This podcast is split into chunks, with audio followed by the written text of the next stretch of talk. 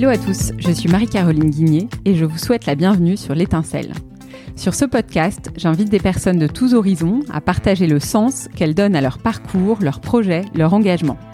Entrepreneurs, philosophes, sportifs, écrivains et bien d'autres ont accepté de livrer ce qui les anime et de vous dévoiler les clés de leur cheminement. Mon objectif Vous inspirer. Ma conviction, c'est qu'il suffit de l'étincelle d'une seule de ces rencontres pour vous donner envie de voir plus grand dans la façon d'écrire la suite de votre histoire. Alors, assez parlé, c'est le moment d'emplir vos poumons et vos oreilles de se concentrer d'oxygène. Bonne écoute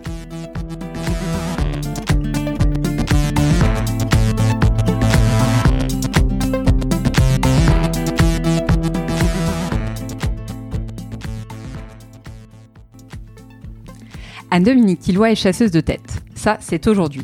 Mais avant d'en arriver là, des étapes clés ont jalonné le parcours de cette femme pétillante, enthousiaste et passionnée par l'humain.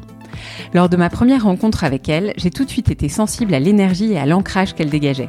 C'est donc tout naturellement que je l'ai invitée sur le podcast pour un baptême du feu, puisque cet épisode est le premier que j'ai enregistré. Une fois n'est pas coutume, Anne-Dominique a accepté d'être l'intervieweuse interviewée. Et je m'en suis donné à cœur joie, croyez-moi.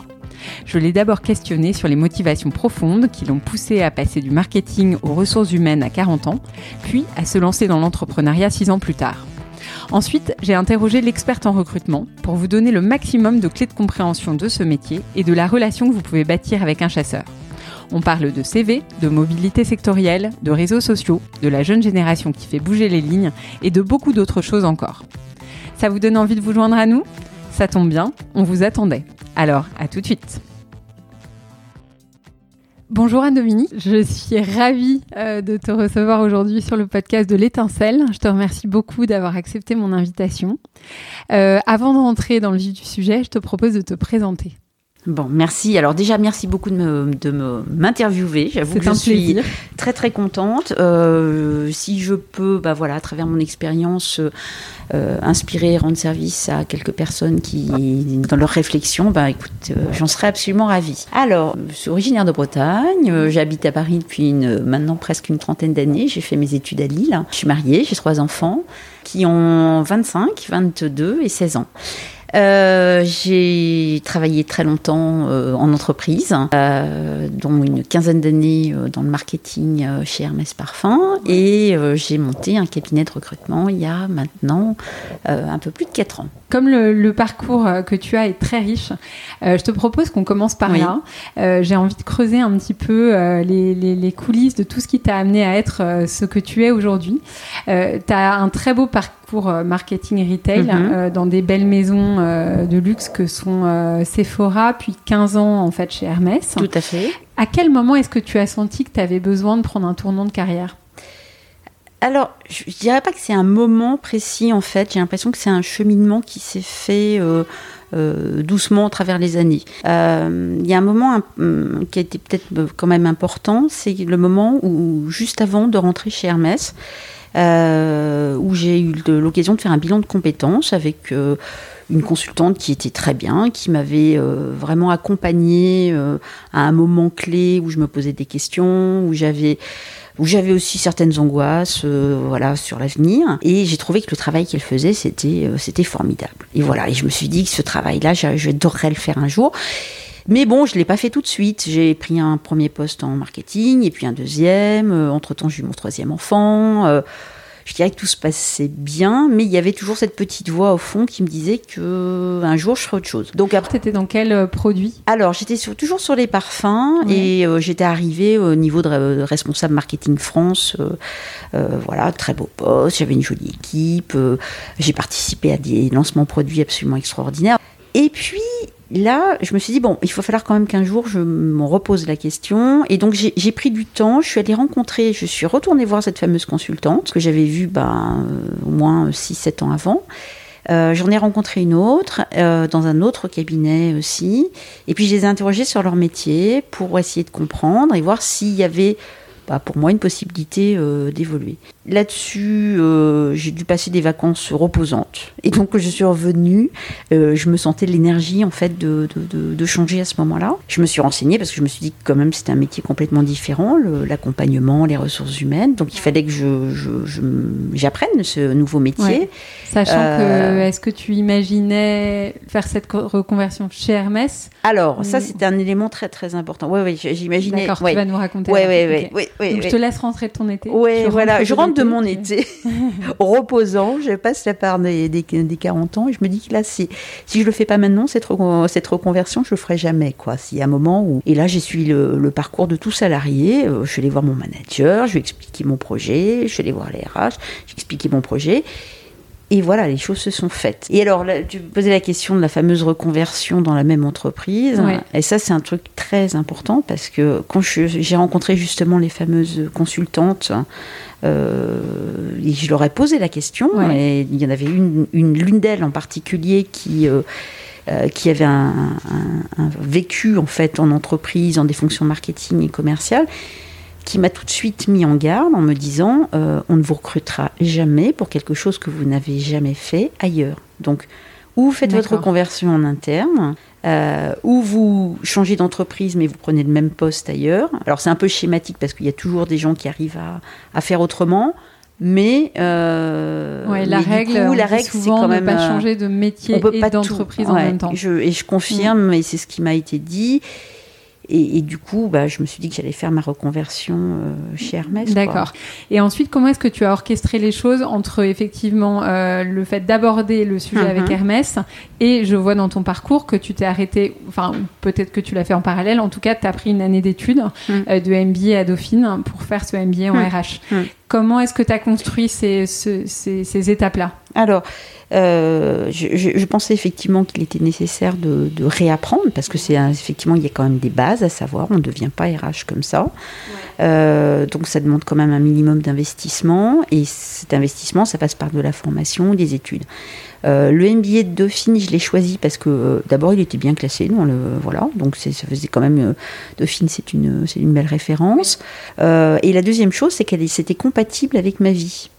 Euh, parce que c'était un, c'était un MBA en part-time qui se faisait le vendredi, le samedi, une semaine sur deux pendant un an et demi. Euh, donc, euh, comment ça s'est orchestré? Ben, Je dirais tout simplement, ben, voilà, j'ai, eu des contacts en interne, j'ai expliqué ce que je souhaitais faire, que je souhaitais faire ce MBA en parallèle. et, et, là où, effectivement, j'ai peut-être eu un un petit coup de chance euh, quand même euh, important, c'est que euh, je suis tombée sur des interlocuteurs qui ont cru, qui ont cru dans ma volonté et ma capacité de le faire. Tes managers, mes managers, surtout les RH, qui m'ont donné la possibilité et une DRH géniale qui m'a dit, ben moi je crois qu'on peut changer de voie et on va se l'appliquer à nous-mêmes et on va t'intégrer dans l'équipe. Mais tu parles de chance, je pense que tu l'as quand même largement provoqué. Oui. Mais tu as, trouvé en face de toi euh, les, les, bonnes personnes. Oui, c'est un, un, mélange des deux. D'accord.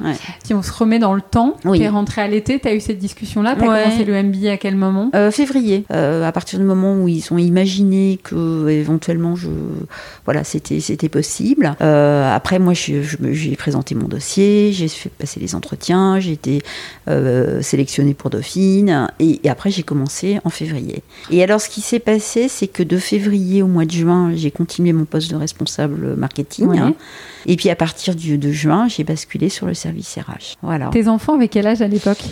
Entre allez, 5 et 14, c'était un peu chaud quand même. ça devait être un peu euh, Ça a été une période euh, euh, intense parce qu'il fallait quand même concilier euh, la vie familiale avec euh, le travail et voilà et les études à Dauphine qui prennent du temps parce que c'est c'est effectivement vendredi, samedi, une semaine sur deux, mais c'est aussi beaucoup de travaux en, voilà, et beaucoup de lectures en parallèle. Donc tout ça, ça prend du temps.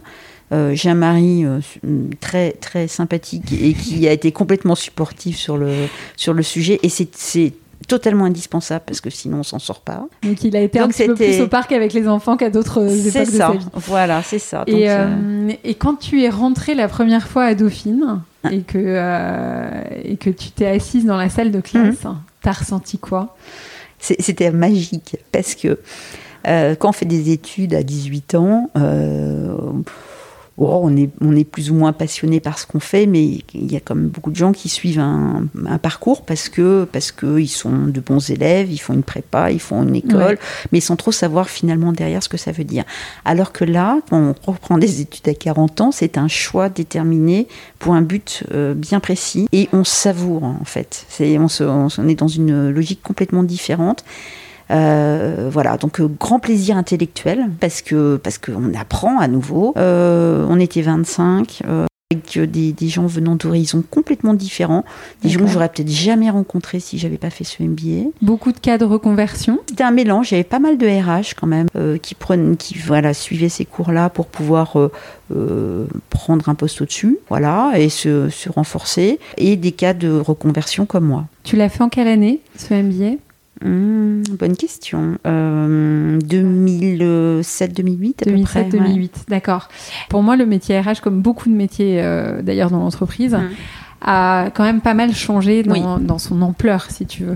Euh, et on est passé euh, dans des fonctions qui aujourd'hui accompagnent vraiment le salarié dans mm. un parcours avec des problématiques, avec des seuils, avec des étapes de vie, avec des cycles, avec des notions de désirabilité mm. de l'entreprise, de mm. culture, de marque employeur, etc. Est-ce que tout ça, c'est des choses euh, qui ont été euh, que, que tu as découvertes justement à l'occasion de ce MBA Est-ce que tu voyais le scope du RH comme ça au départ? Et est-ce que la perception et ce que tu as vécu, tu vas nous le raconter après, mais ce que tu as vécu en entreprise euh, en tant que RH était en ligne avec mm. euh, l'idéal que tu te faisais de, de cette profession alors là-dessus, oui, sans problème, parce que le, euh, justement, c'est une formation qui est très complète, donc qui aborde vraiment tous les aspects de la fonction RH. Euh, voilà, on passe à la paye, euh, on, voilà, la, sujet rémunération, on travaille sur le droit, on fait du marketing RH, on travaille sur les organisations. Enfin, donc la plupart des sujets sont abordés. Voilà, mais un peu comme quand on fait une école de commerce, c'est où on aborde tous les métiers de la vie de l'entreprise. Donc euh, on les survole un peu, et puis après c'est en faisant vraiment qu'on bah, qu'on apprend à faire euh, et qu'on s'exerce. Mais, mais, franchement, la formation était, était, complète. Tu savais déjà vers quelle euh, spécialisation RH tu avais envie d'aller? Alors, a priori, j'avais un. moi, mon, point d'accroche, en fait, au début, c'était l'outplacement. placement. C'était accompagner effectivement les gens euh, dans cette période de transition. Et puis, chemin faisant, voilà, les choses ont évolué parce que déjà, bon, je ne pouvais pas vendre de l'out placement à Hermès. L'idée, c'était d'intégrer le service RH. Euh, voilà. Je, donc, partant de la haute placement, j'allais plutôt vers, vers le développement et vers l'accompagnement des collaborateurs et vers le recrutement déjà. Mais en, faisant, en suivant ces cours justement à Dauphine, bah, j'ai découvert que finalement la rémunération c'était un sujet majeur dans l'entreprise et que ça pouvait être très intéressant. Que les sujets, enfin, j'ai découvert des choses que je n'aurais pas imaginées intéressantes en fait et qu'ils sont. Euh, voilà. Donc bon, après, j'ai quand même commencé à travailler. J'ai commencé sur un premier poste qui était euh, la formation RH et la com interne, qui était un bon poste de transition. Et après, j'ai pris un poste RH généraliste, ah, où j'ai abordé effectivement tous les sujets. Et je dois avouer que chemin faisant, je me suis quand même rendu compte qu'il y en avait certains qui m'intéressaient plus que d'autres. Lesquels? Alors raconte-nous. Bah, toute la partie euh, euh, développement RH, euh, avec euh, en particulier le recrutement et le, ce qu'on appelle aujourd'hui business partner, hein. cette proximité avec toutes les équipes managériales et opérationnelles. Qui m'était encore plus facilité parce que, parce que j'en venais de ces équipes-là et que je connaissais très bien leur métier. Est-ce que pour toi c'est un vrai, ouais, un vrai avantage euh, et dans l'intérêt de ton métier et aussi dans l'efficacité de ce que tu pouvais proposer aux équipes d'être venu euh, des équipes opérationnelles avant de passer au RH alors c'est un, un gros atout euh, sur certains sujets, en recrutement, en accompagnement de, de, de sujets d'organisation, en tout ce qui est en formation aussi, parce qu'on on sait de quoi les collaborateurs ont besoin pour se développer, donc là-dessus, il y a zéro souci. Euh, c'est ça, c'est très très pratique. Après, il y a des sujets quand on vient du marketing qui sont très complexes. Hein, euh, toutes les notions juridiques, euh, rémunération, tout ça. Enfin, c'est des, des, aspects complètement nouveaux. Où là, j'étais très enfin, très inférieur finalement à des gens qui ont toujours fait des RH. Comment tu as vécu cette intégration Ah bah, justement quand on se retrouve un peu avec ce statut d'outsider Ah, ouais, ouais, ouais. alors que tu étais super bien dans les rails oui, euh, ah, des- de, de ton âge et ta hiérarchie en marketing. Ça s'est passé comment? Ça a été, euh, il y, a- il y a eu du bon et du moins bon. Alors le très bon, c'est que à partir du moment où tu découvres un nouveau métier, alors tu es super excité. Tout, tout est, tout est génial. euh, euh, tu te développes, tu apprends plein de choses. euh, c'est un peu comme un enfant qui on donne un nouveau jouet. Tout, voilà, tout, Ouais. est, tout est super. Le l'aspect un peu moins sympa, c'est qu'effectivement tous mes, mes, mes collègues me voyaient comme une senior dans mon poste, hein, Oui. maîtrisant les choses. Et là, en RH, je recommençais comme une stagiaire, quoi, avec Ouais. beaucoup moins de connaissances. Et du coup, il y avait un décalage qui pouvait parfois être frustrant. Donc la période de transition, elle a duré combien de temps avant que tu te sentes vraiment euh, complètement euh, bien dans ton poste et... Je dirais 2-3 ans. Mais c'est important de le rappeler Ouais. parce que je trouve Ouais. qu'on a une. euh, tu vois, quand j'ai vu ton parcours, euh, on a tendance à faire des histoires courtes en disant Mm. ah bah elle a, elle a pris un tournant et elle est passée euh, Mm. chasseuse de tête après avoir fait du Non. marketing. Et en Non. fait, Non, c'est 10 ans de cheminement. Voilà, c'est Ouais. 10 ans de cheminement. Oui, Je pense que c'est important de se le dire. Entre le moment où la graine a été semée, euh, Mm. tu étais encore au marketing, euh, tu as laissé passer quelques temps. Mm.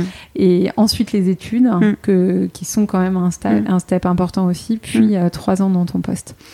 Six ans plus tard, 6 ans plus tard, oui, parce que 6 ans de RH chez Hermès. 6 ans de RH Ouais. chez Hermès, euh, tu décides de franchir un nouveau Ouais. cap et de te lancer à ton compte. Oui. Alors ma première question c'est pourquoi Pourquoi Pourquoi quitter Hermès Ah, J'ai quand même mis 15 ans avant de me dire que Ouais. j'allais la quitter, Ouais. donc c'est pas. Ouais. euh, il y a eu un attachement très fort. J'y ai vécu 15 années heureuses. J'ai eu la chance, moi, justement, de changer de poste et même de métier au sein du groupe, donc c'est c'est super. Euh, alors, j'avais soif d'entrepreneuriat depuis très longtemps. C'est voilà. Alors, il y avait la petite voix pour le RH, mais je pense qu'il y avait une petite voix aussi qui me disait qu'un jour je monterais une entreprise. Et à chaque fois que je rencontrais des gens qui avaient créé leur entreprise, voilà, ça me, ça me titillait. J'avais, j'avais envie de, j'avais envie d'aller euh, dans ce domaine-là. Pouvoir m'organiser comme je le voulais, voilà, pouvoir travailler beaucoup à certains moments et être libre euh, de faire autre chose à d'autres, euh, sans avoir de compte à rendre ni, voilà. T'as trouvé que c'était dur de concilier une vie de salarié euh, euh, bien dense avec euh, tes trois enfants et des horaires qui sont forcément plus cadrés en entreprise que Bah tu oui, bien sûr, c'est, euh, oui, oui, c'est plus compliqué, mais. Mais comme c'est pour un homme aussi, enfin, c'est, Oui, c'est, ouais. c'est- on va pas, euh, Ouais, ça, ouais. ça marche dans les deux sens. Et, et c'est vrai qu'en plus, les années où on progresse au niveau professionnel correspondent aux années où finalement les enfants sont petits et où on aimerait Mhm. passer du temps avec eux. Donc c'est pas forcément très pratique, mais c'est comme ça. Euh, moi, j'aurais rêvé de temps en temps d'aller les chercher à la sortie de l'école. Ben, c'est pas toujours possible parce que c'est compliqué d'expliquer que on va partir à 4 heures de l'après-midi euh, faire la sortie. Et c'est vrai que encore plus qu'on est en ressources humaines parce qu'il y a un devoir d'exemplarité. Donc euh, voilà. Donc voilà, toutes ces contraintes-là, c'est vrai que j'avais envie de m'en libérer depuis longtemps. Mhm. Euh, voilà. Là-dessus, bon, il y a eu aussi un élément personnel. Euh, parce que j'ai dû m'arrêter euh, pendant de, plusieurs mois pour, euh, pour un problème de santé. Euh, et donc, du coup, ça m'a donné aussi le temps de réfléchir. Et quand, quand il a été, hum, voilà, quand est venu le moment en fait où j'aurais dû y retourner, là, je me suis dit que la vie était courte et qu'il fallait faire ce qu'on avait envie de faire. Ouais, ouais. Et qu'il fallait que je me lance. D'accord. Voilà.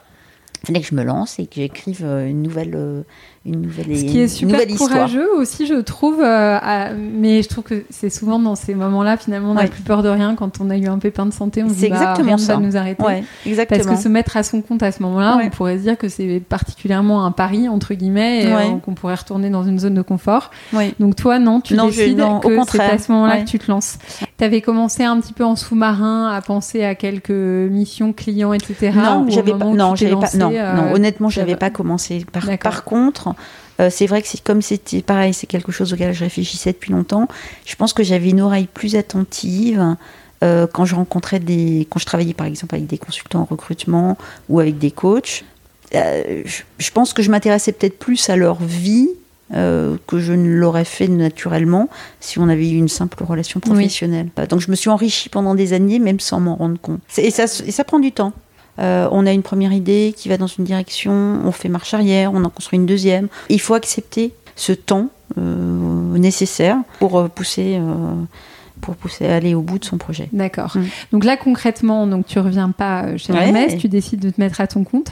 Ça se passe comment, euh, Anne-Dominique, à son compte euh, le, premier jour Tu, déposes les statuts Tu fais quoi en premier Il y, a eu plein de choses parce qu'il y, a eu deux, il y a eu deux choses. Alors il y a bien sûr un dépôt de statut, un rendez-vous avec une expert comptable, et puis alors il y a une deuxième chose aussi, c'est que j'ai une, consultante avec qui je travaillais, elle-même monté son cabinet, euh, qui était plus expérimenté, qui travaillait en recrutement depuis très très longtemps, et qui m'a proposé de les rejoindre. Donc c'était entre guillemets beaucoup plus facile pour moi que de me lancer complètement de rien. Ça me rassurait un peu au début parce que je vendais le cabinet plus que moi, qui est plus simple. Et puis chemin faisant, c'est pareil, je me suis rendu compte que finalement, ben, les clients euh, euh, c'était ben, c'était moi qui les amenais. Euh, oui, que c'est financièrement finalement c'était pas c'était pas forcément rentable non plus. Euh, et puis j'allais pas au bout de l'histoire surtout. et j'avais envie de raconter mon histoire, ma façon de voir le recrutement, ma spécificité dans un secteur d'activité, voilà. Et, donc, euh, ben, voilà. Du donc du coup, bon, au bout de deux ans, j'ai franchi une nouvelle étape et, j'ai fondé euh, Talent Singulier, à ce moment-là. Très joli nom. Merci. Pourquoi Talent Singulier Alors pourquoi Talent Singulier euh, Talent, c'est un mot que j'aime beaucoup parce que je suis profondément convaincue qu'il faut optimiser ses talents euh, que ce soit en enfin, l'éducation des enfants ou, ou, dans son métier plus tard. Ça sert à rien d'essayer de gommer tout ce qu'on a de plus faible. Il faut au contraire pousser au maximum ses talents. Et c'est voilà cette espèce de conviction qui fait que euh, on a tous un talent et il faut simplement euh, savoir sur quoi s'appuyer. Voilà. Et puis ben singulier parce qu'effectivement on en a on a tous un talent particulier. Particulier. Voilà. Ouais, D'accord. Et, voilà. et, donc tu as décidé de te spécialiser sans doute de façon assez organique, plutôt dans le luxe. Oui. Tu... Alors, je, suis capable de, Je peux faire d'autres euh, secteurs, mais comme tu disais tout à l'heure, il y a beaucoup de concurrence. Euh, donc, si on essaye d'aller dans toutes les directions, de tout faire, euh, je suis du marketing quand même, hein, donc j'ai encore un, petit, je me souviens encore un petit peu de tout ça. Euh, je pense qu'on n'est pas pertinent. Et puis, et puis voilà, et puis même logique, il faut essayer d'aller là où on est bon, parce que c'est à ce moment-là qu'on rend service à un candidat, qu'on rend service à un client. donc, du coup, j'ai cherché, j'ai réfléchi à ce qui enfin, les points sur lesquels je pouvais euh, le plus m'appuyer. Et, parmi les points, bah, il y avait effectivement mon expérience professionnelle antérieure, effectivement plus dans le secteur parfum cosmétique, mode, retail. Euh, D'accord. Alors, j'ai bien compris que pour toi, le talent est une source d'énergie, mhm. que tu as su te diriger assez vite vers ton talent d'ailleurs, pour euh, et, que ça explique toutes ces étincelles que tu as dans les yeux et qui ont fait que j'ai eu envie de t'interviewer aujourd'hui. Est-ce que tu as d'autres moteurs, d'autres sources d'énergie? Alors, euh, les moteurs, je crois que c'est euh, tout simplement de profiter de chaque moment tel qu'il se présente. C'est tout simplement ça. C'est une bonne soirée avec des amis, c'est euh, une rencontre avec un, avec un candidat qui me fait découvrir des univers que je n'avais jamais imaginés et qui sont passionnants. Ben voilà, c'est cette accumulation, c'est ça mon moteur en fait. Accumulation de petits plaisirs quotidiens. Oui la capacité à les voir. À les voir, en fait. Et, c'est un talent, ça. Bah, c'est, un talent, je pense, que j'ai acquis avec les années. Est-ce que tu as vécu un échec dans tout ce parcours qui, justement, semble quand même très rythmé et assez euh, ascensionnel, honnêtement? Mm. euh, Est-ce qu'il y a eu un moment difficile? Oh, il y en a eu plein. Parler il y en a eu plein de moments difficiles. Et qu'est-ce que tu en as retiré sur Non, alors, moi, mm. j'en, ai vécu quand même deux qui ont été assez, euh, assez douloureux, quand même. Hein. Et, mais bon. Euh, c'est que quand j'étais, j'avais 30 ans et 4 ans après, j'ai vécu des licenciements. Euh, j'ai vécu un, chez Pierre Import, un retour congé maternité où j'avais été remplacée, où je n'ai pas retrouvé mon poste. Et quatre ans après, euh, Sephora, mais là c'était suite à un rachat. Enfin bon. Alors, rétrospectivement, je me, je me dis que c'était une chose merveilleuse d'avoir vécu Toujours ça. dit après, après mais, mais, sur le coup, j'avoue que j'étais pas. Euh, non, non. Mais tu l'as vécu comme un échec toi, parce que c'était un peu externe à ta propre oui, mais, euh, C'est toujours un mélange de choses parce qu'on se dit, ok. Euh, pourquoi l'autre est resté? Pourquoi l'autre est resté? On se remet toujours en question. Euh, on doute de soi, euh, on s'inquiète pour l'avenir aussi, hein, parce que il y, a tous ces sujets-là. Et puis peut-être aussi à un moment, parce que ça, date d'il y a quelques années aussi, où c'était moins fréquent. Euh, je pense que les jeunes générations aujourd'hui sont habituées à, changer peut-être plus qu'on l'était. Moi, je l'ai vécu d'un petit peu plus douloureusement. Alors, le bon côté du truc derrière, c'est que, l'ayant déjà vécu, je sais que le temps, il n'est pas le même pour un candidat et pour une entreprise. Et quand vous attendez que le téléphone sonne chez vous, bah, c'est dur. C'est euh, donc. Euh, voilà, donc ça c'est un enseignement. une force dans ton métier. Ouais, bah oui, oui, oui. Et puis finalement, euh, bah, la deuxième fois, c'est le moment où j'ai fait mon fameux bilan de compétences, et c'est à ce moment-là que la petite, euh, ça a germé aussi. Euh, voilà, exactement. Et je pense que sans ces échecs-là, bah, j'y serais peut-être, je serais peut-être pas là aujourd'hui. Je suis d'accord avec toi sur l'échec. Je pense que c'est quelque chose que j'ai envie de transmettre à mes enfants. Oui. C'est de pas avoir peur de tomber assez vite, en fait. Même le plus tôt possible, parce qu'on tombe pas très haut, ça fait pas très mal. Finalement, on se rend compte qu'on se relève assez vite. Hum. Alors que quand on n'a jamais appris à tomber, le jour où on tombe, ça peut faire mal. Exactement. Donc euh, apprendre l'échec, je trouve que c'est une, c'est une, vraie chose que, que j'aimerais que l'école réintègre aussi. Alors, euh, je pense on va pouvoir rentrer un petit peu dans, mmh. ta, dans ta tête de chasseuse.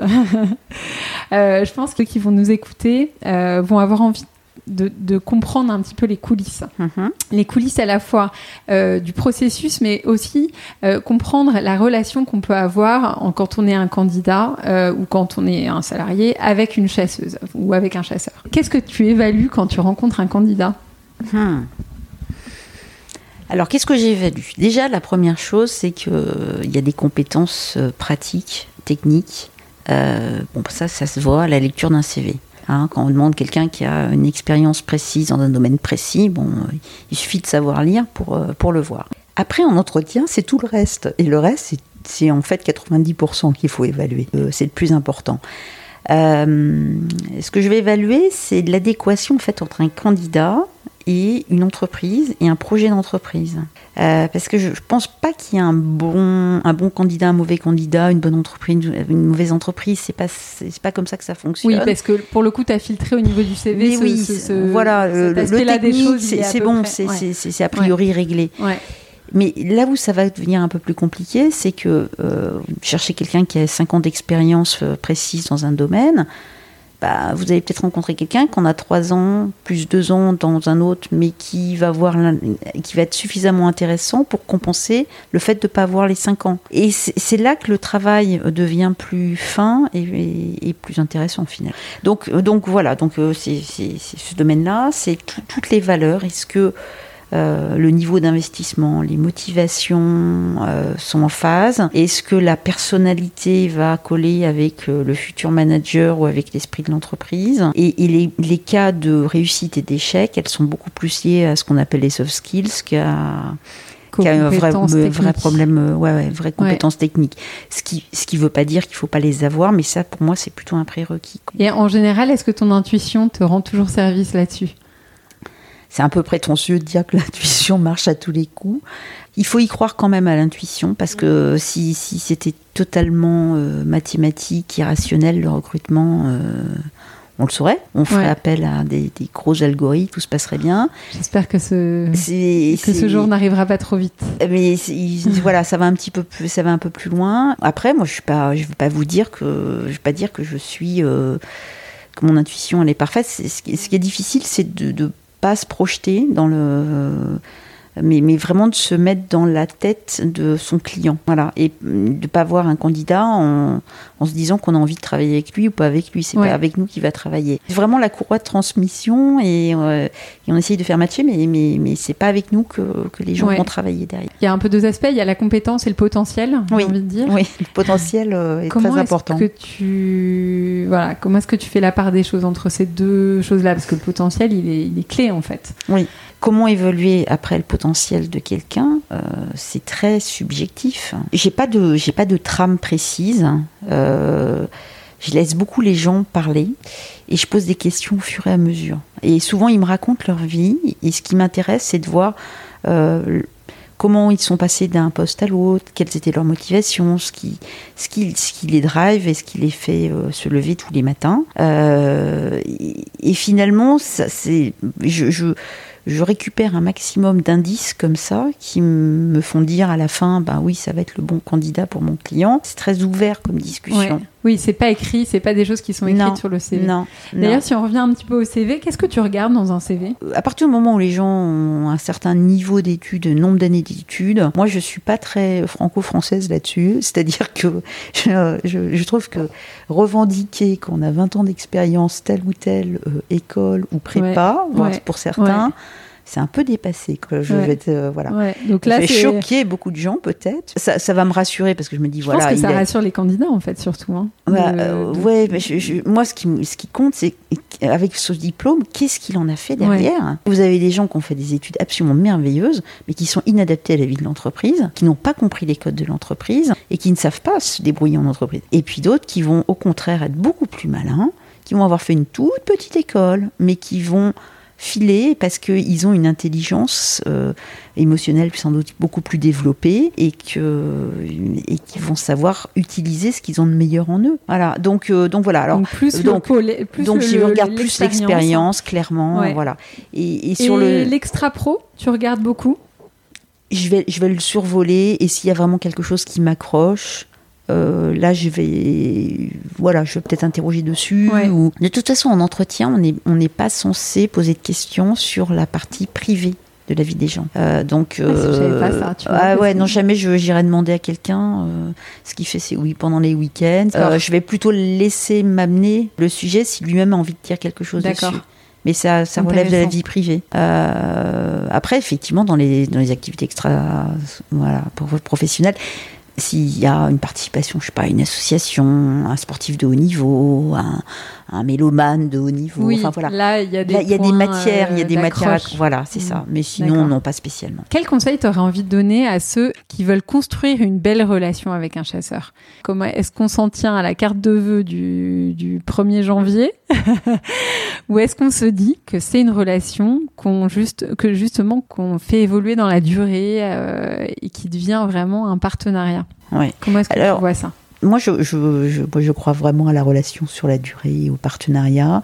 Pour moi, elle se construit avec le temps et je, et, je dois dire qu'il y a certains candidats que j'ai rencontrés quand je recrutais pour Hermès et quand j'y étais, je veux dire qu'ils sont devenus des amis depuis, quasiment. Voilà. C'est-à-dire que ce sont des gens que j'ai continué à suivre régulièrement. Euh, ce sont des gens euh, voilà, dont j'ai vu, j'ai vu le parcours.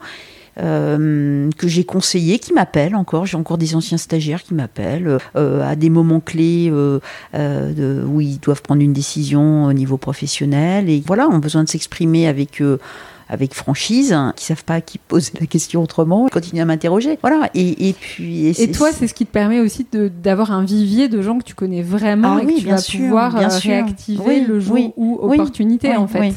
Bien sûr, je vais aller sourcer sur LinkedIn et mhm. puis euh, et puis c'est un one shot sur un sur un point bien précis. Euh, par contre, euh, il y a plein de gens que je vois régulièrement. Et la première des choses que je fais quand j'ai une mission, c'est de regarder déjà dans mon vivier. Et puis régulièrement, au fil de, de l'année, je prends des nouvelles des uns des autres. Euh, j'essaye toujours de répondre et de, me, de, de, garder du temps disponible euh, pour passer du, du, temps avec les gens qui sont en recherche ou en interrogation. Réflexion, euh, voilà, de justement de reconversion, voilà, faire ping-pong avec quelqu'un. Voilà. Donc je, et ça c'est un truc que je fais tout, voilà, tout au, au long de l'année. Dans ton temps, tu dirais que ça représente combien de tout ce Justement, tout cet entretien de la relation qui est quelque chose de complètement euh, optionnel bah, en fait, mais qui fait en même temps toute la richesse de ton métier?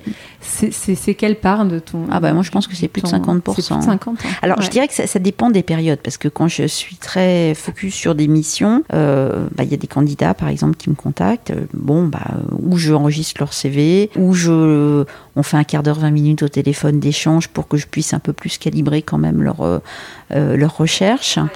Euh, et puis quand j'ai un peu plus de temps disponible, bah, là je prends un petit peu plus le temps de les voir. Je, je, vois les gens uniquement quand je pense que je peux leur apporter quelque chose. Parce que potentiellement ils sont dans des métiers ou dans des secteurs d'activité voilà, où je peux avoir des connexions, où je t'amener à avoir un poste de ce type-là un jour. Si c'est vraiment trop trop éloigné, Bon, tu, les orientes éventuellement. Ouais, je les oriente vers d'autres, vers d'autres cabinets ou, mais j'essaye de les prévenir à chaque fois. J'ai pas de baguette magique, je vais pas trouver un job à leur place. Euh, mm. Je veux bien leur accorder du temps, je veux bien leur donner quelques conseils, mais malheureusement, je vais voilà.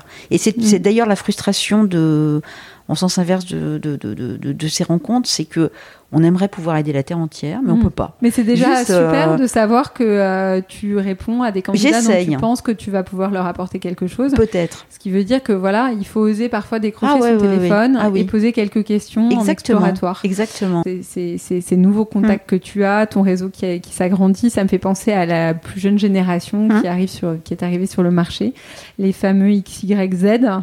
Euh, je crois qu'après, ça va être les alphas. Je sais ah, pas s'ils sont déjà là, mais euh, je sais pas. c'est magnifique cette classification. Ouais, c'est magnifique. Ça, ça, fait rêver. C'est très 1984. Euh, moi, je voulais te demander un petit peu quelles évolutions tu voyais sur ces générations-là. Euh, je trouve ça passionnant ce sujet. Je trouve qu'il a fait euh, exploser euh, mais des, des, modèles de consommation, de production, de, de marketing. Hum. Donc au niveau de la relation euh, entreprise-candidat, euh, hum. comment ça marche maintenant? Alors, euh, moi, j'aime pas les classifications parce que hum. j'ai toujours un peu peur de, mettre des gens. Alors, je suis X, je suis Y, je suis né telle année, machin.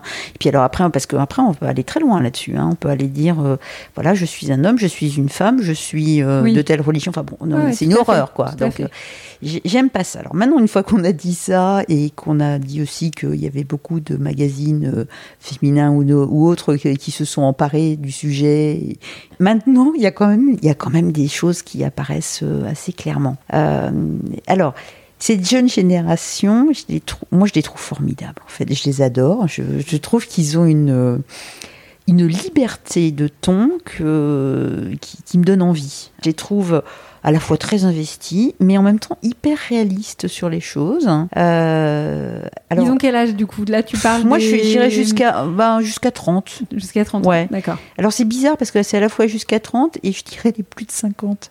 Ouais, je trouve des similitudes.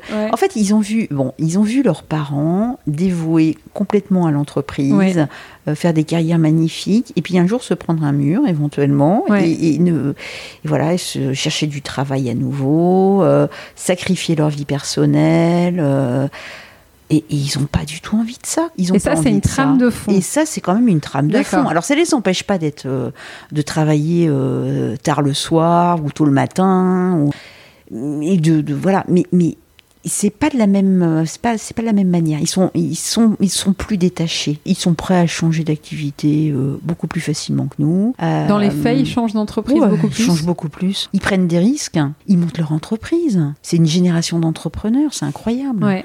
Ça, ça, euh, ça, se quantifie, c'est-à-dire que tu as plus de mal à sourcer en entreprise ou euh, oui, oui, bien sûr. Parce les gens te disent non, moi je veux monter ah ma bah ouais, ouais, ouais. Clairement, non. Je, bon, le parcours magnifique dans telle entreprise que vous m'offrez, non, ça me fait pas vraiment rêver parce que alors vous voyez le, puis il y a toute la relation aussi avec euh, avec euh, avec l'écologie et avec la préservation de la planète, euh, parce qu'ils veulent bien travailler sur certains produits, mais il faut les produits soient euh, en accord avec leurs convictions profondes et avec leurs valeurs. Ce que voilà, les générations précédentes n'avaient pas forcément. Hein. de ce que tu racontes, j'ai euh, l'impression qu'ils t'interviewent beaucoup aussi. En fait, ils vont te poser pas mal de oui, questions. Sur l'entreprise, moi, je suis obligée de leur vendre les postes. en fait, ça marche dans les deux sens. Voilà, donc c'est ça les, différences fondamentales.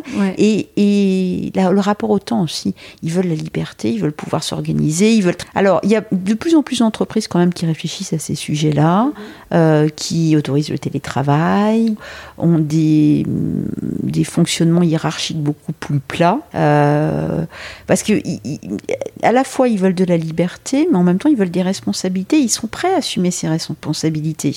Donc, si on a une hiérarchie plus plate, forcément, des jeunes vont pouvoir accéder à des niveaux de responsabilité et à des prises de parole de manière plus libérée. Ce qu'on mm. mm. retrouve aussi dans les mm. entreprises libérées euh, également. Euh, est-ce qu'il y a un risque, euh, quand même, structurel pour l'entreprise avec ces générations qui veulent bouger tous les deux ans, changer, switcher, euh, passer d'une entreprise à Mm. l'autre. Est-ce que ça, c'est des questions du coup que, qui, qui deviennent assez profondes dans le monde de l'entreprise, Oui, avec un enjeu quand même de, de, de- de construire des parcours avec des gens qui ont de l'expérience, qui, ont Mm. du re- qui connaissent bien la boîte, etc. Ça, vous, vous le gérez comment? Parce que tu accompagnes aussi tes clients dans le temps. Ouais.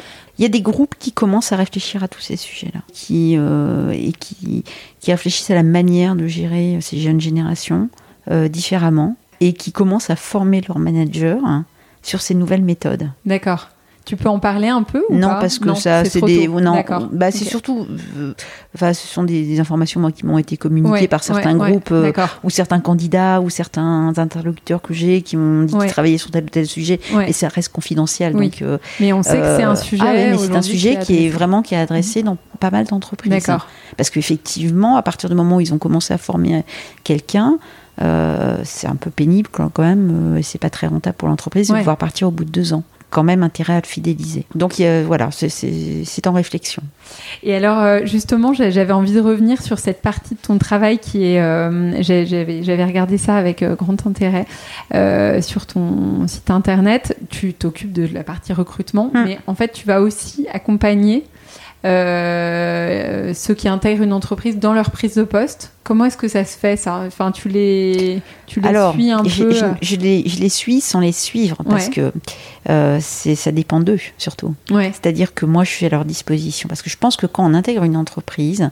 ou qu'on intègre un nouveau poste, c'est quand même Ouais. un challenge.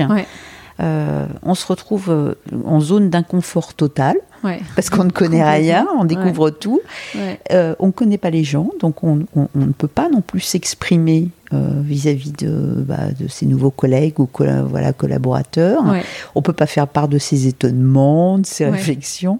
Ouais, c'est pas mal hein, d'avoir quand même euh, euh, une soupape extérieure Mhm. euh, auprès de qui on peut s'exprimer Ouais. librement. Voilà. Ouais. Donc moi je peux faire, voilà, je, je peux, bah voilà, je peux écouter, euh, voilà. C'est quelque chose que les, les Mais candidats les utilisent en, en- Pas, en pas- réalité. pas tant que ça, justement. Il y en a certains qui l'utilisent, mais ça dépend en fait de la relation qui a été construite Ouais. pendant le recrutement, Ouais. Euh, mais pas systématiquement. Quel, quel conseil hein, tu donnes à tes jeunes candidats que tu places dans une entreprise pour réussir leurs trois premiers mois?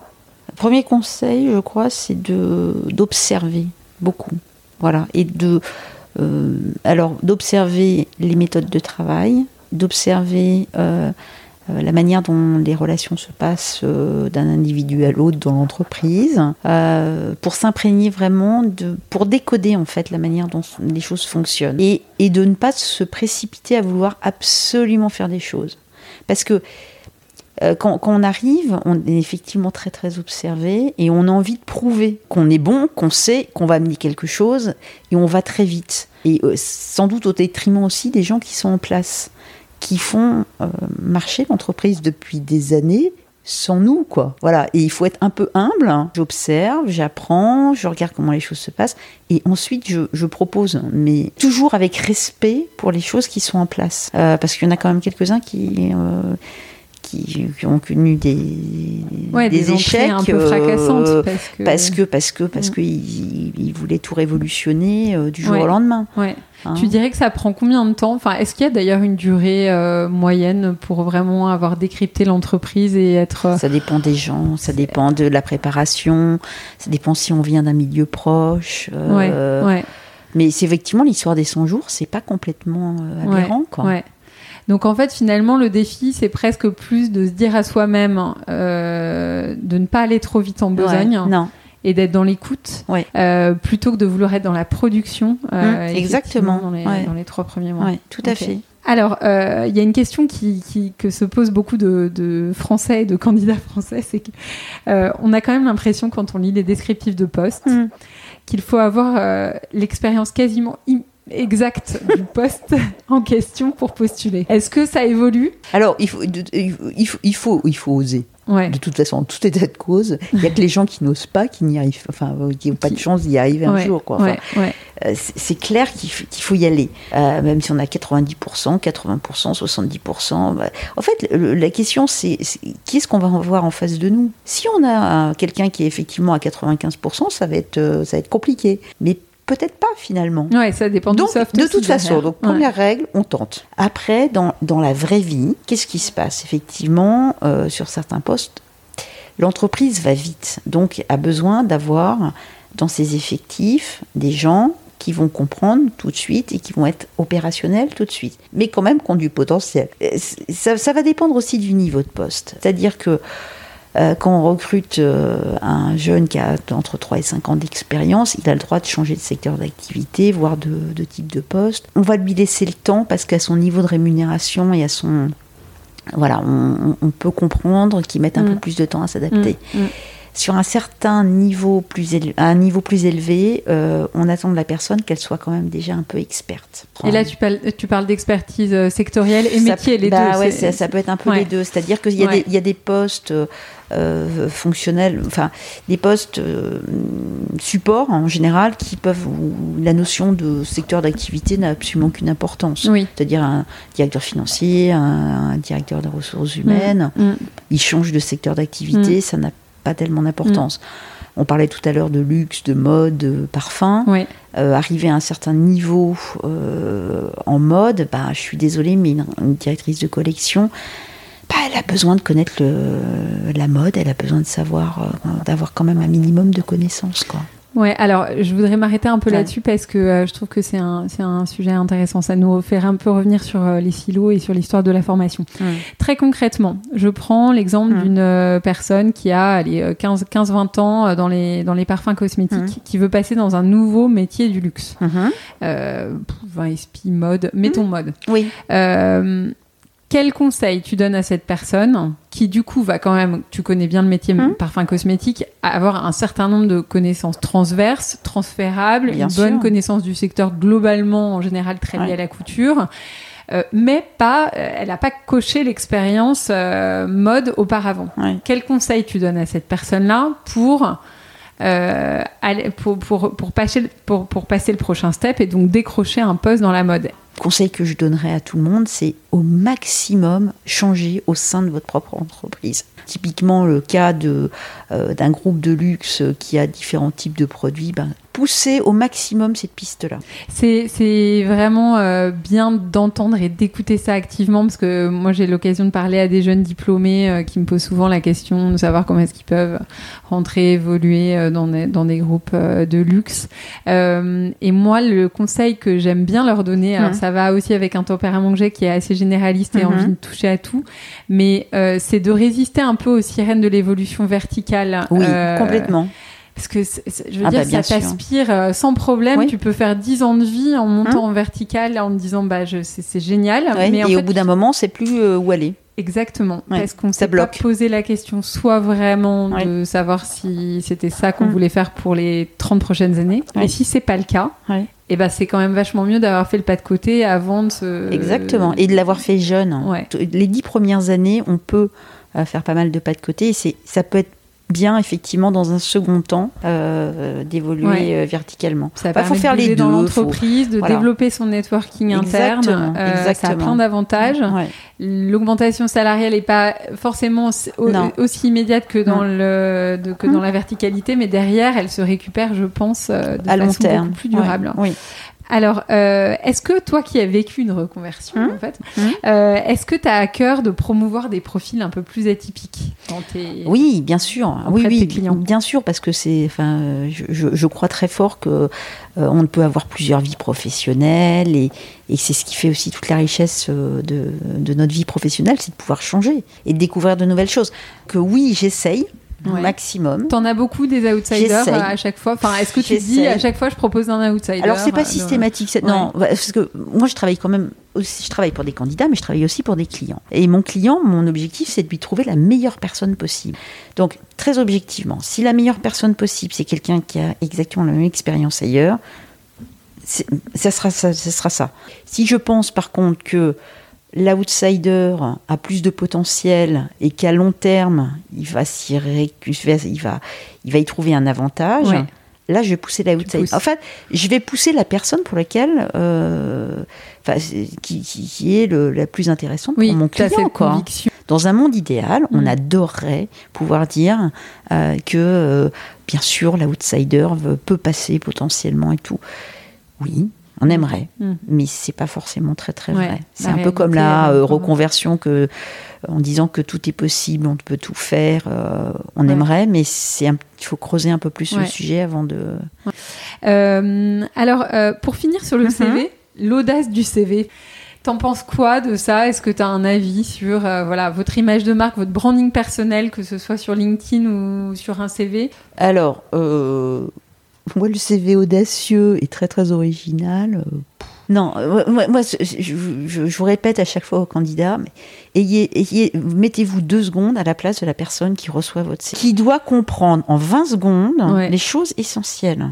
On regarde un CV, on comprend rapidement combien d'années d'expérience, quelles entreprises, quel type de poste, éventuellement la formation, le lieu où il habite ou si éventuellement il est mobile, et surtout ce qu'ils cherchent comme poste. Voilà.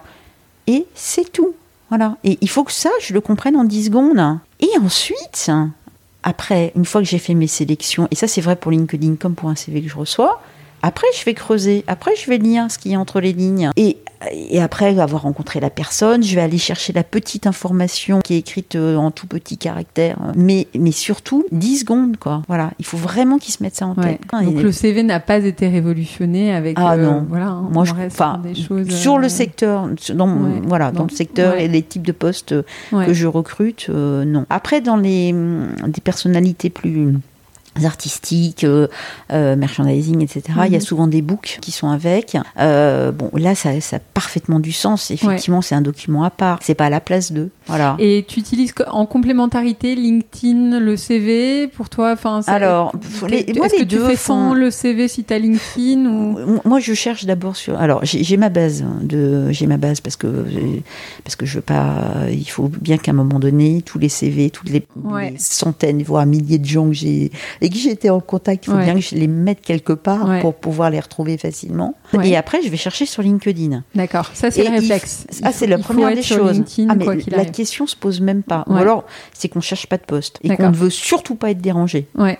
Voilà.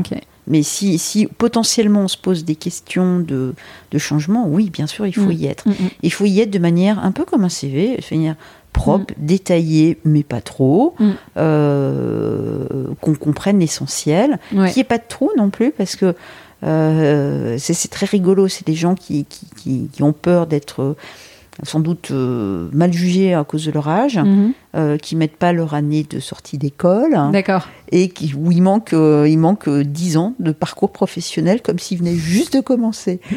Et, on le voit tout de suite et on se dit pourquoi est-ce qu'il a fait ça et, donc ça vaut mieux être transparent. Faut mieux être euh, transparent. Mm. Voilà. Mm. Tu ne regardes pas les autres réseaux sociaux? Alors non, pas du. Alors non, parce que les autres réseaux sociaux, pour moi, c'est des réseaux personnels. Perso.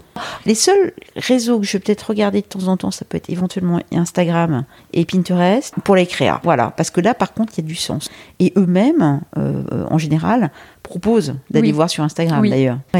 Est-ce que, euh, avec le recul, tu aurais envie de donner un conseil à la jeune Anne Dominique, enfin tu es toujours jeune, mais à la jeune Anne Dominique tout juste diplômée de l'EDEC De faire, d'aller au bout de ses projets et d'optimiser au maximum euh, euh, ses forces et, de et vraiment d'oublier tous les trucs sur lesquels on n'est pas bon, voilà, et de se faire un peu plus confiance et de creuser la connaissance de soi parce que moi je peut-être enfin voilà c'est des choses qu'on acquiert en général euh, personnelle que tu as euh, oui non mais c'est je pense que c'est beaucoup de gens qui l'acquièrent au fur et à mesure des années euh, parce que voilà ils parce que parce que ils, prennent des chemins différents ils sont confrontés à des échecs mm. Mm. comme on, parlait, on disait tout à l'heure et, et c'est toutes ces choses là qui les nourrissent mais une bonne connaissance de soi acquise le plus vite possible euh, c'est ce qui aide le plus à avancer correctement. Mais est-ce que concrètement, ça veut dire que par exemple, tu encouragerais quelqu'un au bout de 5 ans d'expérience à faire un premier bilan de compétences? Ouais, quasiment. Ouais. D'accord, ça te semble être le bon euh, premier jalon Ouais, ça peut être euh, voilà, ou mm. se faire quelques séances de coaching, ou, se faire accompagner par un mentor, euh, ouais, je trouve que c'est alors ça c'est bien en démarrage de carrière parce que moi je vois beaucoup de jeunes qui ne savent pas chercher du travail. Euh, alors ils sont aidés en général par quand même par leurs écoles parce qu'il y a beaucoup de choses qui ont été faites au niveau des écoles. Il y a Mhm. des job centers, euh, euh, il y a un site qui s'appelle Job Teaser qui est formidable parce que c'est pareil, ça me permet on contacte beaucoup d'entreprises et, et de jeunes. Je pense qu'il y a encore il y a encore beaucoup. C'est un investissement en gros qui devrait se permettre de faire. Voilà, de, de, de C'est important que tu Ben, ça. Je pense ouais, que ouais, c'est parce une que qui les parents en général accompagnent beaucoup euh, Mhm. leurs enfants dans leurs études, Mhm. Mhm. investissent en- vra- vraiment beaucoup, Ouais, et en énergie et en argent. ouais. Euh, et finalement, les deux ou trois petites euh, heures supplémentaires pour, je sais pas, faire des tests de personnalité, discuter avec, euh, avec un coach et qui Ouais. leur permettrait de, de mieux se préparer aux entretiens et à la recherche, finalement, ça, c'est pas fait. extra mile qui est pas fait Voilà. la Et même chose, je pense que tu as raison, au bout de cinq ans, après s'être justement testé dans un ou deux métiers déjà, euh, ça permet d'affiner sa connaissance de soi et de, euh, de, de- de- de- du- des différents métiers de l'entreprise Mhm. et, et ça permet de, construire après sa vie professionnelle. Voilà, sachant que, comme on disait tout à l'heure, c'est pas simplement vertical, ça peut être horizontal et il faut savoir tracer son chemin et, et réfléchir au coup d'après, pas être simplement dans l'immédiateté du poste Oui, tout de oui. suite. Comment est-ce qu'on peut continuer à, ouais, à, à- à s'ouvrir sur l'extérieur, à, à ramener des nouvelles idées, à, voir le coup d'après, à, Ouais. mûrir le coup d'après? Est-ce que euh, ça, tu as des, t'as des tips? Il faut, faut être curieux de tout, tout Mm. le temps. Euh, cette curiosité avec euh, toutes les personnes qu'on rencontre. Ensuite, euh, bah, il y a le temps passé aussi euh, personnel, à les livres qu'on peut lire, euh, le film qu'on va voir, euh, euh, l'exposition qu'on va aller voir le week-end.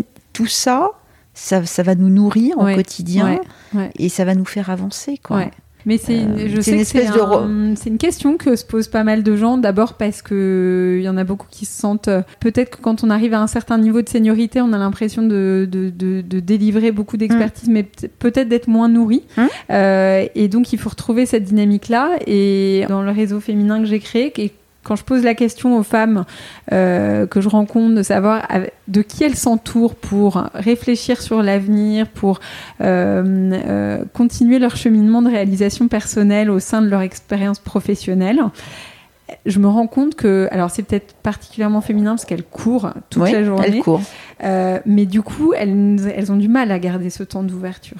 C'est un engendre de temps. Alors peut-être qu'il faut aussi qu'elle soit un peu plus directive, Mm. c'est-à-dire qu'elle se dise, bah voilà, je m'accorde deux heures dans Ouais. la semaine pour moi. Ouais. Euh, Ouais. de, de même qu'il y en a certaines qui vont s'accorder deux heures pour faire du sport. Et ben c'est un peu la même chose, c'est un peu s'aérer la tête euh, en allant à une soirée, une association de femmes, en- voilà. Et En se disant, bah, Mm. moi je travaille mon réseau et toutes les semaines je m'accorde deux déjeuners, Mm. deux découvertes euh, où je vais essayer de, euh, je sais pas, revoir euh, une ancienne euh, amie d'école qui est Ouais. partie dans une autre direction Ouais. pour qu'elle me raconte sa vie et, Ouais. et que ça me nourrisse. Oui, et voilà. pas avoir peur qu'il n'y ait pas de connexion immédiate Mais en fait. on, va, on va travailler 40 ans. Donc oh, c'est, la, connexion, elle va pas se faire tout de suite. Oui. hein. Et effectivement, sur l'histoire des, des femmes qui ne s'accordaient pas de temps, ce sont les mêmes qui ne s'accordent pas de temps pour faire de réseau. Et qui, le jour où elles se retrouvent sans travail, ben, ne savent plus comment faire. Qu'est-ce que t'en penses de ça, du réseau? C'est un truc elles ont- fabuleux. Quand je l'ai construit, je peux te dire que je me suis à un certain nombre de résistances parce que les filles, euh, toutes talentueuses, euh, autant les unes que les Mm. autres, entendaient dans Réseau euh, une démarche euh, intéressée Mais de business women euh, qui allaient se serrer Ouais, la pince. Enfin, tu vois, c'est terrible cette non, non, vision non, non, non, non. assez. Non, non, il faut être, faut l'avoir de façon positive. Ouais, Moi, le ouais. réseau, pour moi, c'est une occasion de faire des belles rencontres. Et de- Toi-même, tu le cultives. Ah, mais tu oui, mais c'est- tu c'est fais mon- partie des réseaux. euh, Alors, j'ai fait partie de particulier euh, là, actuellement, je, je- je n'en fais pas partie. Mhm. Que c'est toutes les rencontres qui Ouais. sont mon réseau. Et, Ouais, ouais, et voilà, c'est moins officiel, mais ouais. J'ai beaucoup de, de, de, re- de- de réseaux aussi, de gens qui font le même métier que moi ou des métiers proches, euh, avec qui on s'entraide. Très Oui, riche. c'est une culture du réseau. En fait, c'est une culture de la relation, tout simplement. Tout simplement. Ok. Donc moi j'encourage complètement cette relation et elle n'est pas que business, contrairement à ce qu'on peut imaginer. Idéalement, elle démarre hors du business. Elle démarre en fait. hors du business, mais si un moment, effectivement, si à un moment donné, ça peut donner la possibilité à quelqu'un de retrouver du travail ou du travail, enfin voilà, ou du business à quelqu'un d'autre, et ben tant mieux. Ouais. Alors, je voudrais terminer par ma Oui. petite rubrique de la flamme. La Euh, flamme. la flamme, euh, en te demandant d'abord euh, s'il y a quelqu'un, euh, connu ou pas d'ailleurs, qui a provoqué en toi déjà cette étincelle, cette envie d'aller plus loin, de donner vie à tes projets. Euh, alors, j'ai pas une personne. hein. Je, vais- je vais te Ouais. décevoir. Je suis désolée, Non, non, mais j'ai pas. Je voudrais te donner un nom, mais j'y arrive pas. Ouais. Parce qu'en fait, moi, c'est une, c'est un faisceau de, de gens qui m'ont donné envie. Euh, je disais, hum, bah, il y a eu la consultante qui m'a fait mon bilan de compétences, qui m'a, voilà, qui m'a donné envie de faire des, des RH. J'ai une amie qui a toujours eu son entreprise. Ouais. À chaque fois qu'elle me racontait ses, voilà, ce- sa vie d'entrepreneuse, ça me donnait envie. Euh, ça va être euh, ben, la DRH qui m'a accompagnée, qui m'a fait confiance. Euh, ça a été le, mon premier client qui m'a fait confiance aussi. Enfin, voilà, une succession de, voilà, de, de gens qui ont été à des moments charnières, euh, des moments clés qui, qui m'ont donné envie d'avancer. Et je pense que quand tu te mets en mouvement, Mm. la magie de se mettre en mouvement, c'est que nécessairement tu vas Mm. à la rencontre Ouais, des gens. Oui. Donc, euh, ok. Juste pour. Comme le podcast ne propose pas d'image, on est chez Anne-Dominique dans son très très beau euh, salon. Et il y a une bibliothèque immense. J'ai juste envie de prendre tous les livres. Et du coup, ça tombe bien parce que la question que j'ai envie Ouais. de lui poser, c'est le livre qu'elle aurait envie de, dont elle aurait envie de parler là, ou qu'elle offre le plus. Raconte-nous. Alors, j'adore lire. Ça, on parlait de, voilà, des moments de, de- de- pour se ressourcer. Alors moi, c'est vraiment clairement la lecture. Euh, je passe pas une journée sans lire. Je peux pas m'endormir sans lire. C'est et je, et je lis des choses très très très différentes. Donc je vais lire des romans, euh, des romans historiques, euh, euh, voilà des, des, des choses plus philosophiques. Alors on parlait de, tout à l'heure avant de, Charles Pépin par exemple que Ouais. j'adore. Ouais. Bon, voilà, et, bah, voilà, je, pense que vous pouvez. Voilà, je, Lequel je- plus plu euh, bah, les vertus de l'échec, j'ai beaucoup, beaucoup aimé. Ouais. Euh, et j'ai pris conscience de beaucoup de choses. Ouais, c'est vraiment un livre que je vous recommande. Je le mettrai voilà. dans les notes de donc, euh, voilà. Donc, typiquement, celui-là, euh, je, le, je le recommande euh, Ouais, énormément. d'accord. Et puis après, plein de romans. voilà, je sais pas, pendant les dernières vacances, j'ai lu Les choses humaines de, de, de Karine Tuile, que j'ai adoré, parce Ouais. que c'est très, c'est un livre d'actuel, qui fait référence à beaucoup de, d'actualité. Euh, euh, il y en a un qui, beaucoup, m'a beaucoup, beaucoup touché aussi. C'est un livre d'Olivia de Lamberterie qui s'appelle Avec, toutes mes nos amies. sympathies. Ah oui, qui, est- qui est absolument mais- Magnifique. magnifique, touchant. Euh, donc ça, c'est un autre registre parce que ça, ça touche peut-être des choses plus sensibles. Et hum, la dernière question, je ne sais pas si ce- cette interview t'a inspiré l'envie d'entendre quelqu'un d'autre euh, à mon micro. Ah là, il y a plein de gens qui sont fabuleux. J'adorerais écouter. En plus, je, je suis, j'ai- j'aime, je trouve que les podcasts, c'est un, c'est un- c'est quelque. Moi, j'écoute beaucoup de podcasts. Ouais. Euh, Moi, ça a changé ma vie, hein, le Ça a changé aussi ma vie. Je Mm. marche dans Paris avec Ouais. des podcasts. Ouais. Euh, Ouais. euh, On je prends le train avec des podcasts. euh. J'attends à fil pour l'avion avec le podcast. Parce qu'on apprend tout le temps des choses. Et ça, c'est fabuleux. Qui- Il y a plein de gens qui sont passionnants. Euh, bah, Mm. si tu veux parler- sortir des. Charles Pépin, par exemple. C'est quelqu'un euh, ouais, que j'aimerais beaucoup, qui s'exprime très bien, enfin voilà, qui est passionnant, donc euh, et qui est très très humble aussi. euh, Voilà, donc euh, euh, voilà. Bon, bah écoute, je, je me donne cette mission. Je suis déjà sur le, Sur le sur sujet. le sujet. Bon, bah, euh, j'espère Bah, que ça... que ça, ça va fonctionner, que je, pourrai euh, l'écouter très très vite. hein. Ouais, ça marche. Bon, écoute, je te remercie beaucoup pour euh, cette belle conversation. J'ai été vraiment ravie euh, de t'avoir sur le podcast de l'étincelle. Je suis extrêmement fière parce que Anne-Dominique est ma, ma première invitée. En fait, je ne sais pas dans quel ordre les podcasts vont sortir dans quelques semaines, mais en tout cas, voilà, je voulais que vous sachiez que c'était notre baptême du feu à toutes les deux. Et euh, je te souhaite le meilleur dans la suite Ouais. de tes projets. Je te remercie pour tous les conseils que tu as livrés. Si tu es d'accord, je mettrai dans les notes de l'épisode euh, un contact, une adresse à laquelle euh, les candidats puissent te contacter et te demander des conseils. Et Merci beaucoup, j'ai adoré. Merci, au revoir. Dominique. Avant de vous quitter, un petit mot encore. Tout d'abord, un grand merci pour votre confiance et vos encouragements qui me donnent littéralement des ailes. Si vous aimez le podcast, n'hésitez pas à vous abonner, vous recevrez les notifications du prochain épisode. Et si vous avez envie de réagir à la conversation, de me contacter, de me proposer de nouveaux invités, vous pouvez m'envoyer vos messages sur Instagram sur le compte l'étincelle.podcast, l'étincelle tout attaché et sans accent, .podcast. J'ai hâte de vous lire. À très vite.